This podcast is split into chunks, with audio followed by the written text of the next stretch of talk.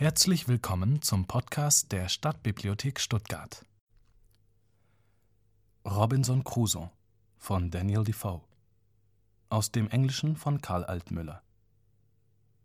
Erster Teil.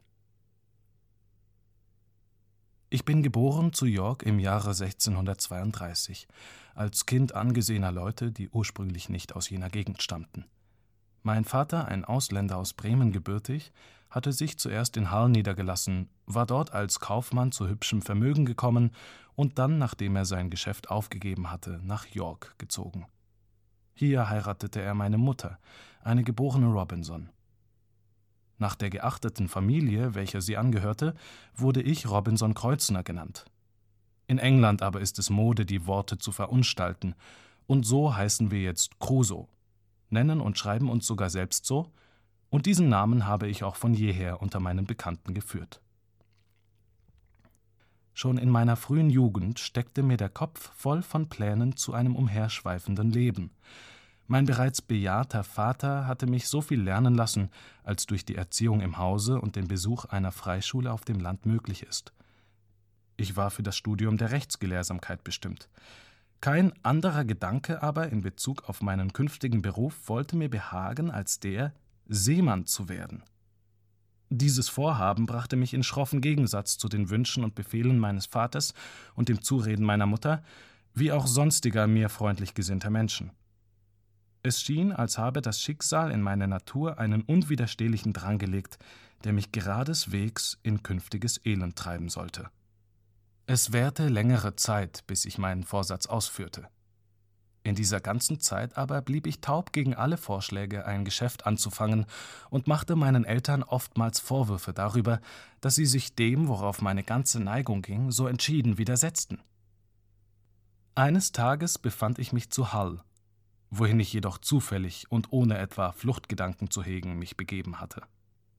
Ich traf dort einen meiner Kameraden, der im Begriff stand, mit seines Vaters Schiff zur See nach London zu gehen.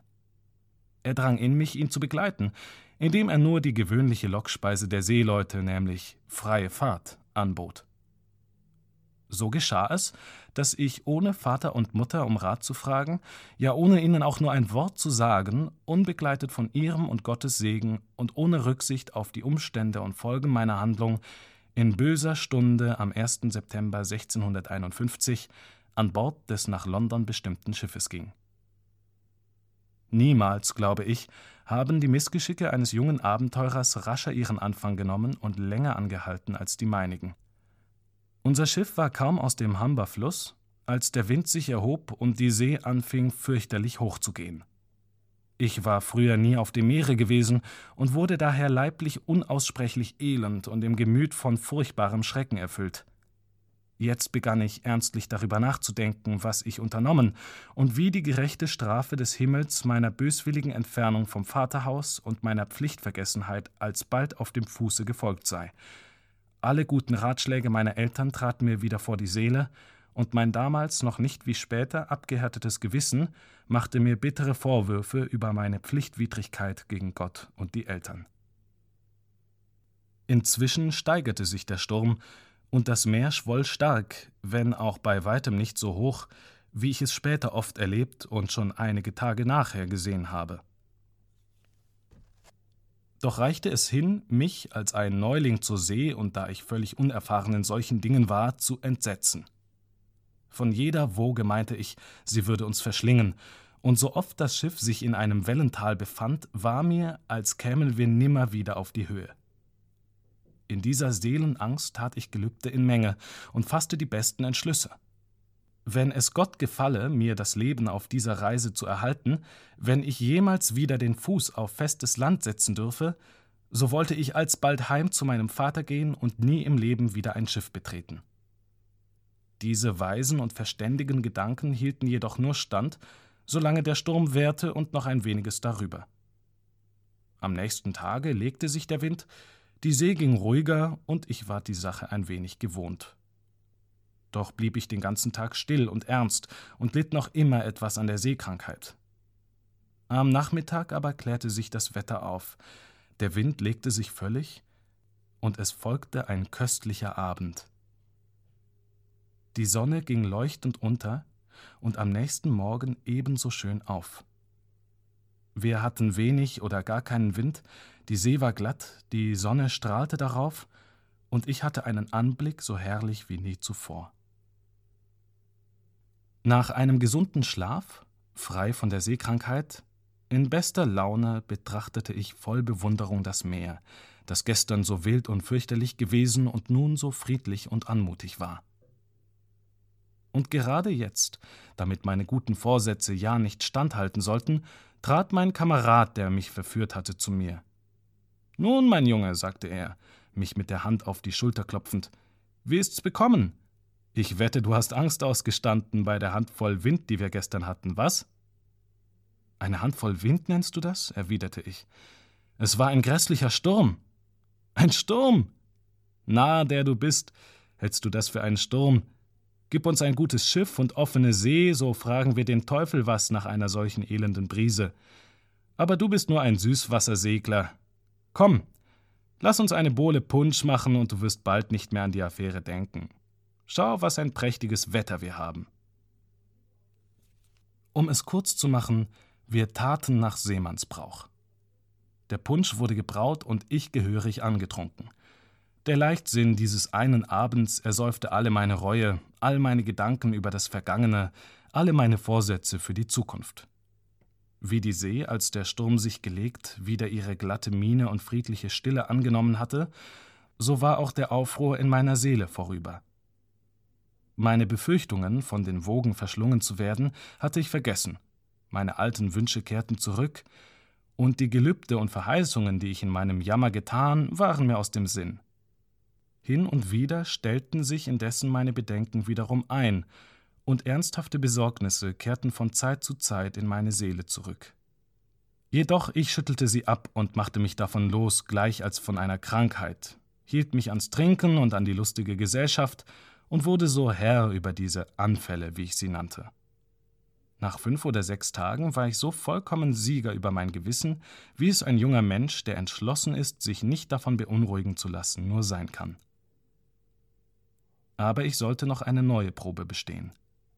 Die Vorsehung hatte, wie in solchen Fällen gewöhnlich, es so geordnet, dass mir keine Entschuldigung bleiben konnte. Denn wenn ich das erste Mal mich nicht für gerettet ansehen wollte, so war die nächste Gelegenheit so beschaffen, dass der gottloseste und verhärtetste Bösewicht sowohl die Größe der Gefahr als die der göttlichen Barmherzigkeit dabei hätte anerkennen müssen. Am sechsten Tage unserer Fahrt gelangten wir auf die Rede von Yarmouth. Der Wind war uns entgegen und das Wetter ruhig gewesen, und so hatten wir nach dem Sturm nur eine geringe Strecke zurückgelegt. Dort sahen wir uns genötigt, vor Anker zu gehen und lagen, weil der Wind ungünstig, nämlich aus Südwesten blies, sieben oder acht Tage daselbst. Da aber die Rede für einen guten Hafen galt, der Ankergrund gut und unser Ankertau sehr stark war, machten unsere Leute sich nichts daraus sondern verbrachten ohne die geringste Furcht die Zeit nach Seemannsart mit Schlafen und Zechen. Den achten Tag aber ward es morgens der Wind stärker und wir hatten alle Hände voll zu tun, die Topmasten einzuziehen und alles zu dichten und festzumachen, dass das Schiff so ruhig wie möglich vor Anker liegen könnte. Um Mittag ging die See sehr hoch. Es schlugen große Wellen über das Deck, und ein oder zweimal meinten wir, der Anker sei losgewichen, worauf unser Kapitän sogleich den Notanker loszumachen befahl, so dass wir nun von zwei Ankern gehalten wurden. Unterdessen erhob sich ein wahrhaft fürchterlicher Sturm, und jetzt sah ich zum ersten Mal Angst und Bestürzung auch in den Mienen unserer Seeleute. Ich hörte den Kapitän, der mit aller Aufmerksamkeit auf die Erhaltung des Schiffes bedacht war, während er neben mir zu seiner Kajüte hinein und herausging, leise vor sich hin sagen Gott sei uns gnädig, wir sind alle verloren und dergleichen Äußerungen mehr. Während der ersten Verwirrung lag ich ganz still in meiner Koje, die sich im Zwischendeck befand, und war in einer unbeschreiblichen Stimmung. Es war mir nicht möglich, die vorigen reuigen Gedanken, die ich so offenbar von mir gestoßen hatte, wieder aufzunehmen. Ich hatte geglaubt, die Todesgefahr überstanden zu haben und gemeint, es würde jetzt nicht so schlimm werden wie das erste Mal. Jedoch als der Kapitän in meine Nähe kam und die erwähnten Worte sprach, erschrak ich fürchterlich. Ich ging aus meiner Kajüte und sah mich um. Niemals hatte ich einen so furchtbaren Anblick gehabt. Das Meer ging Berge hoch und überschüttete uns alle drei bis vier Minuten. Wenn ich überhaupt etwas sehen konnte, nahm ich nichts als Jammer und Not ringsum wahr. Zwei Schiffe, die nahe vor uns vor Anker lagen, hatten, weil sie zu schwer beladen waren, ihre Mastbäume kappen und über Bord werfen müssen. Und unsere Leute riefen einander zu, dass ein Schiff, welches etwa eine halbe Stunde vor uns ankerte, gesunken sei. Jedermann kann sich denken, in welchem Zustand bei diesem allen ich als Neuling zur See und nachdem ich so kurz vorher eine solche Angst ausgestanden, mich befand. Doch wenn ich jetzt die Gedanken, die ich damals hatte, noch richtig anzugeben vermag, so war mein Gemüt zehnmal mehr in Trauer darüber, dass ich meine früheren Absichten aufgegeben und wieder zu den vorhergefassten Plänen zurückgekehrt war, als über den Gedanken an den Tod selbst. Diese Gefühle, im Verein mit dem Schreck vor dem Sturm, versetzten mich in eine Gemütslage, die ich mit Worten nicht beschreiben kann. Das Schlimmste aber sollte noch kommen. Der Sturm wurde so heftig, dass ich sah, was man nicht oft zu sehen bekommt, nämlich wie der Kapitän, der Hochbootsmann und etliche andere, die nicht ganz gefühllos waren, zum Gebet ihre Zuflucht nahmen. Sie erwarteten nämlich jeden Augenblick, das Schiff untergehen zu sehen. Mitten in der Nacht schrie, um unsere Not voll zu machen, ein Matrose aus dem Schiffsraum, das Schiff sei leck und habe schon vier Fuß Wasser geschöpft. Alsbald wurde jedermann an die Pumpen gerufen. Bei diesem Ruf glaubte ich, das Herz in der Brust erstarren zu fühlen. Ich fiel rücklings neben mein Bett, auf dem ich in der Kajüte saß, die Bootsleute aber rüttelten mich auf und sagten, wenn ich auch sonst zu nichts nütze sei, so tauge ich doch zum Pumpen so gut wie jeder andere. Da raffte ich mich auf, eilte zur Pumpe und arbeitete mich rechtschaffen ab. Wir arbeiteten wacker fort, aber das Wasser stieg im Schiffsraum immer höher und das Schiff begann augenscheinlich zu sinken. Zwar legte sich jetzt der Sturm ein wenig, allein unmöglich konnte unser Fahrzeug sich so lange über Wasser halten, bis wir einen Hafen erreichten. Deshalb ließ der Kapitän fortwährend Notschüsse abfeuern. Endlich wagte ein leichtes Schiff, das gerade vor uns vor Anker lag, ein Hilfsboot auszusenden. Mit äußerster Gefahr näherte sich dieses uns, doch schien unmöglich, dass wir hineinsteigen könnten oder dass es auch nur an unser Schiff anzulegen vermochte. Endlich kamen die Matrosen mit Lebensgefahr durch mächtiges Rudern so nahe, dass unsere Leute ihnen vom Hinterteil des Schiffes ein Tau mit einer Boje zuwerfen konnten. Als sie unter großer Mühe und Not des Seils habhaft geworden, zogen sie sich damit dicht an den Stern unseres Fahrzeugs heran, worauf wir denn sämtlich uns in das ihrige begaben. Aber nun war gar kein Gedanke daran, dass wir mit dem Boote das Schiff, zu dem es gehörte, erreichen könnten. Daher beschlossen wir einmütig, das Boot vom Wind treiben zu lassen und es nur so viel wie möglich nach der Küste zu steuern. So gelangten wir denn, teils durch Rudern, teils vom Winde getrieben, nahe an die Küste heran.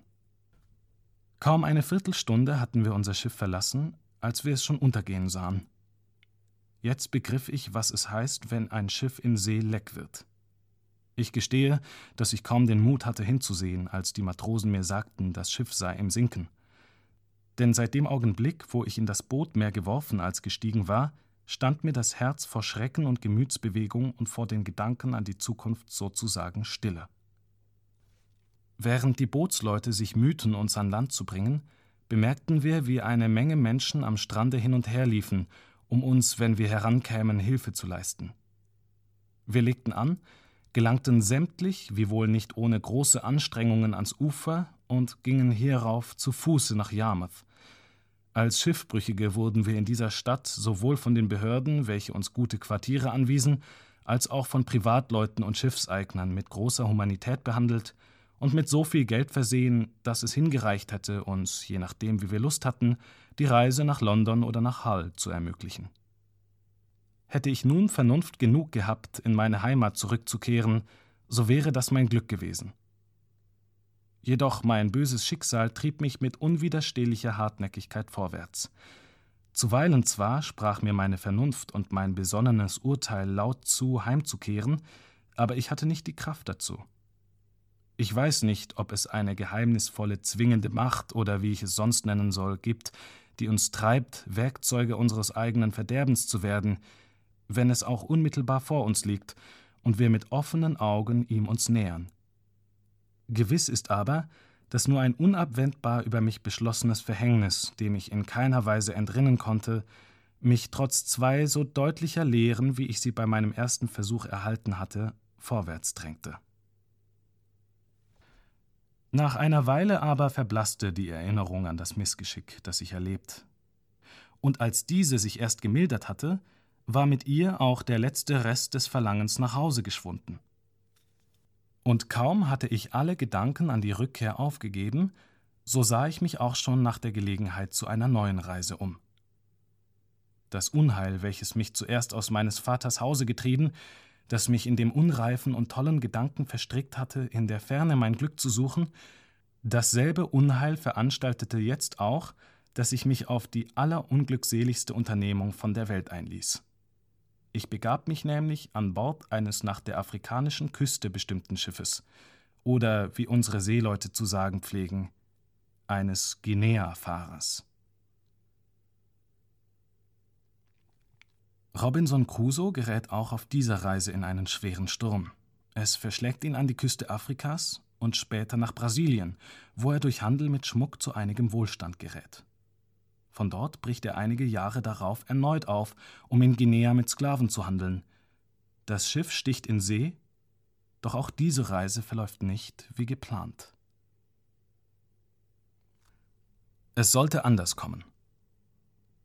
Als wir uns unter 12 Grad 18 Minuten nördlicher Breite befanden, überfiel uns ein Sturm und trieb uns mit solcher Gewalt nach Westen, dass wir aus dem Bereich aller zivilisierten Bevölkerung und in die Gefahr gerieten, selbst wenn uns die See verschonte, wahrscheinlich eher von Wilden gefressen zu werden, als wieder heimzukommen. In dieser traurigen Lage, während der Wind noch sehr heftig ging, erscholl eines Morgens von einem unserer Leute der Ruf Land. Kaum aber waren wir aufs Deck geeilt, um zu schauen, wo wir uns befänden, so saß auch schon unser Schiff auf einer Sandbank. Sobald es festlag, wurde es von den Wogen dergestalt überflutet, dass wir uns sämtlich verloren glaubten und uns so rasch als möglich in die Kajüten zurückzogen, um vor den schäumenden Wellen Schutz zu suchen. Niemand, der nicht Ähnliches durchgemacht hat, kann sich die menschliche Ratlosigkeit in solcher Lage vorstellen. Wir wussten nicht, wo wir uns befanden, ob das Land, an das wir getrieben waren, eine Insel oder ein Teil des Festlandes, ob es bewohnt sei oder nicht. Auch mussten wir, da der Wind zwar ein wenig gemäßigt, aber immer noch sehr heftig war, jeden Augenblick fürchten, das Schiff werde in Trümmer gehen, wenn nicht wie durch eine Art Wunder der Wind plötzlich umschlage. Wir schauten einer den anderen in Todeserwartung an, und jeder von uns machte sich zum Eintritt in eine andere Welt bereit. Trotz dieser schlimmen Lage gelang es dem Steuermann, mit Hilfe der übrigen Mannschaft ein Boot über Bord zu lassen. Wir sprangen alle, elf an der Zahl, hinein, uns der Barmherzigkeit Gottes und dem wilden Meere gänzlich überlassend. Denn wiewohl der Sturm sich bedeutend gemindert hatte, gingen die Wogen doch noch furchtbar hoch, und man konnte hier mit den Holländern die stürmische See in Wahrheit den Wildsee nennen. Unsere Not war immer noch groß genug. Wir sahen klar voraus, dass das Boot sich in den hohen Wellen nicht halten könne, sondern untergehen müsse. Segel hatten wir nicht, hätten auch nichts damit anfangen können. Daher arbeiteten wir uns mit den Rudern nach dem Lande hin, aber schweren Herzens, wie Leute, an denen ein Todesurteil vollzogen werden soll, denn es war uns bewusst, dass das Boot, näher zur Küste gelangt, von der Brandung in tausend Stücke zerschmettert werden müsse. Wir waren nach unserer Berechnung ungefähr anderthalb Meilen gerudert oder vielmehr vom Wasser getrieben, als eine berghohe, wütende Welle gerade auf uns gerollt kam und uns den Gnadenstoß erwarten ließ. Sie traf auf das Boot mit solcher Gewalt, dass sie es alsbald umwarf und uns nicht nur aus demselben schleuderte, sondern auch voneinander trennte. Ehe wir nur ein Stoßgebet hatten tun können, waren wir sämtlich von den Wogen verschlungen. Die Verwirrung meiner Gedanken beim Untersinken ins Wasser ist unbeschreiblich. Obwohl ich sehr gut schwamm, hatte mich die Welle, noch ehe ich Atem zu schöpfen vermochte, eine ungeheure Strecke nach der Küste hingetragen, und als sie dann erschöpft zurückkehrte, sah ich mich, halb tot infolge des verschluckten Wassers, auf dem fast trockenen Lande zurückgeblieben. Ich besaß noch so viel Geistesgegenwart, dass ich, da ich mich unerwartet so nahe dem Festland sah, mich aufrichtete und versuchte, so weit als möglich nach dem Ufer hin zu gelangen, ehe eine andere Welle kommen und mich mitnehmen würde, und gelangte zu festem Lande, wo ich in großer Freude die Anhöhe der Küste erkletterte und mich da, frei von Gefahr und außerhalb des Bereichs der See, ins Gras niedersetzte. Jetzt, da ich mich gerettet sah, hob ich meine Augen empor und dankte Gott für das Leben, auf dessen Erhaltung ich vor einigen Minuten noch nicht hatte hoffen können. Mit emporgehobenen Händen, ganz versunken in das Gefühl meiner Errettung, ging ich am Strande auf und ab. Ich dachte an meine ertrunkenen Gefährten und sah, dass ich die einzige gerettete Seele unter allen sei, denn ich sah keinen wieder, habe auch kein Zeichen von ihnen mehr wahrgenommen, außer drei Hüten, einer Mütze und zwei nicht zusammengehörigen Schuhen. Nachdem ich nun meine Seele an der tröstlichen Seite meiner Lage erhoben hatte, begann ich umherzublicken und auszuschauen, auf was für einem Lande ich mich eigentlich befinde und was zunächst zu tun sei. Da sank nun bald wieder mein Mut, und ich erkannte, dass meine Errettung eine furchtbare Begünstigung sei. Ich war durchnässt und konnte die Kleider nicht wechseln, hatte weder etwas zu essen noch etwas zu meiner Stärkung zu trinken. Keine Aussicht bot sich mir, als Hungers zu sterben oder von den wilden Tieren gefressen zu werden, und, was mich besonders bekümmerte, ich besaß keine Waffen, um irgendein Tier zu meiner Nahrung zu töten oder mich gegen andere, die mich zu der ihrigen zu verwenden Lust hätten, zu wehren. Nichts trug ich bei mir als ein Messer, eine Tabakspfeife und ein wenig Tabak in einem Beutel. Dies war meine ganze Habe, und ich geriet darob in solche Verzweiflung, dass ich wie wahnsinnig hin und her lief. Die Nacht kam, und ich begann schweren Herzens zu überlegen, was mein Los sein würde, wenn es hier wilde Tiere gäbe, von denen ich wusste, dass sie stets des Nachts auf Beutezug ausgingen. Die einzige Auskunft, die mir einfiel, war, einen dicken, buschigen Baum, der in meiner Nähe stand, zu erklettern. Ich beschloss, dort die ganze Nacht sitzen zu bleiben und am nächsten Tag die Art, wie ich meinen Tod finden wolle, zu wählen, denn auf das Leben selbst hoffte ich nicht mehr. Ich ging einige Schritte am Strande her, um nach frischem Wasser zu suchen. Das fand ich denn auch zu meiner großen Freude. Nachdem ich getrunken und etwas Tabak in den Mund gesteckt hatte, um den Hunger abzuwehren, erstieg ich den Baum und versuchte mich in demselben so zu lagern, dass ich im Schlafe nicht herunterfallen könnte. Vorher hatte ich mir einen kurzen Stock, eine Art von Prügel, zu meiner Verteidigung abgeschnitten, und dann verfiel ich infolge meiner großen Müdigkeit auf dem Baum in einen tiefen Schlaf und schlief so erquickend, wie es wohl wenige in meiner Lage vermocht hätten. Nie im Leben hat mir, glaube ich, der Schlummer so wohlgetan wie damals. Als ich erwachte, war es heller Tag. Das Wetter hatte sich aufgeklärt und der Sturm sich gelegt, so dass die See ruhig ging. Am meisten überraschte mich, dass das Schiff in der Nacht durch die Flut von der Sandbank, auf der es gestrandet, fast bis auf eine Meile vor die Küste getrieben war. Und da es noch aufrecht stand, wünschte ich sehr an Bord zu sein, um wenigstens einige nötige Gegenstände für mich retten zu können. Kurz nach Mittag war die See sehr ruhig und die Ebbe so stark, dass ich bis auf eine Viertelmeile dem Schiff nahe kommen konnte. Da ich aber wenigstens einige Erleichterung meines Aufenthalts auf dem Schiffe zu finden hoffte, beschloss ich, den Versuch zu machen, ob ich es erreichen könne. Ich zog wegen der großen Hitze die Kleider aus und begab mich ins Wasser. Als ich zu dem Schiff gelangt war, zeigte sich, dass das Schiff leck und schon eine große Masse Wasser eingedrungen war. Es lag auf der Seite einer Sandbank und das Hinterteil ragte hoch in die Luft, das Vorderteil lag gänzlich im Wasser. Dennoch war das Deck frei und was sich auf diesem befand, trocken. Wie man denken kann, untersuchte ich vor allen Dingen, was verdorben sei und was nicht. Zunächst fand ich, dass der sämtliche Schiffsproviant trocken und vom Wasser verschont geblieben war. Da ich starken Appetit verspürte, eilte ich sofort nach dem Brotkasten, füllte mir die Taschen mit Zwieback und aß davon, während ich zugleich noch die anderen Sachen durchmusterte, da ich keine Zeit zu verlieren hatte.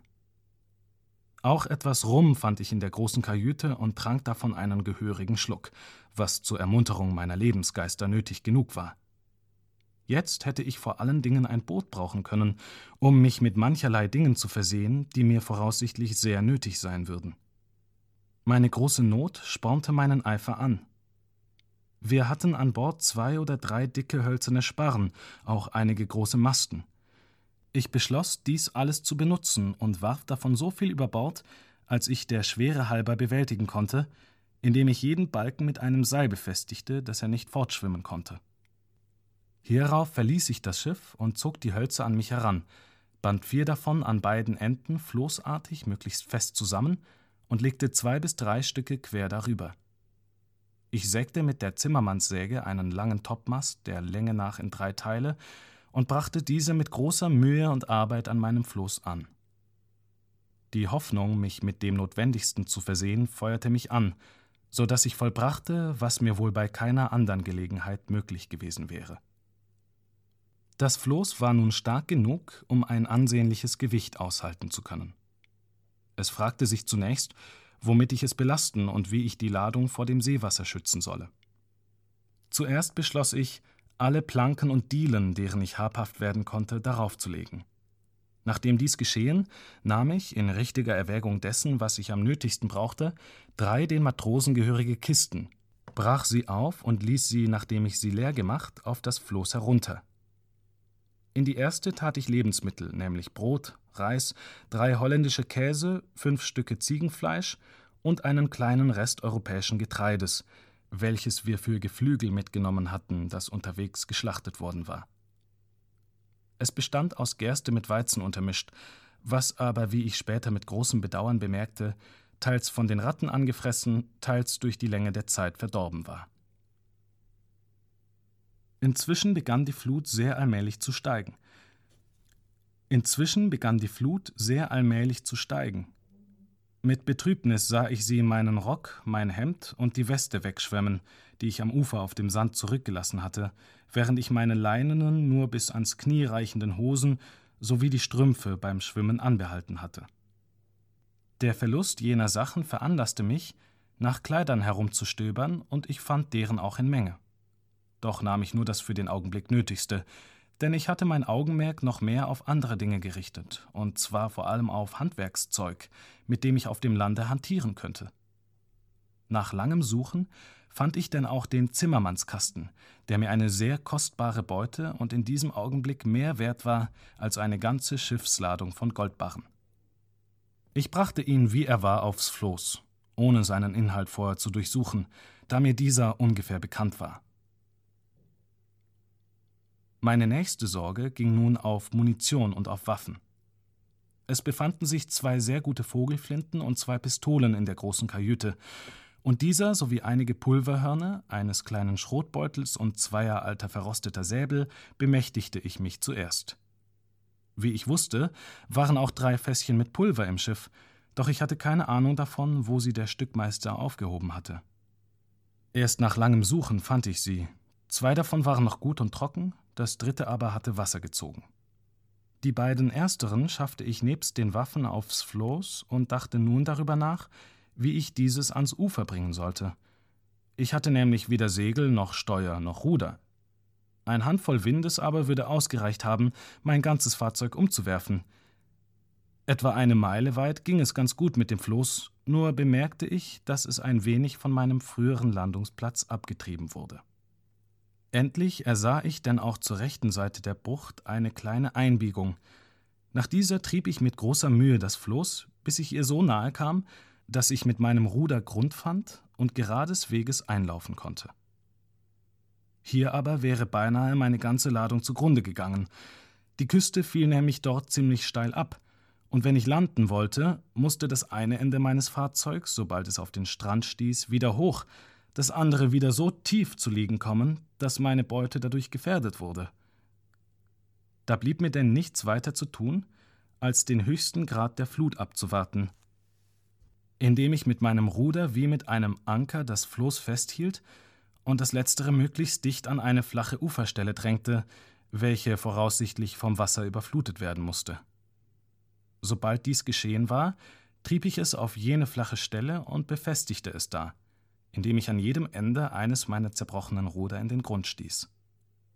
So blieb ich liegen, bis die Ebbe das Floß und meine ganze Beute unversehrt auf dem Lande zurückließ.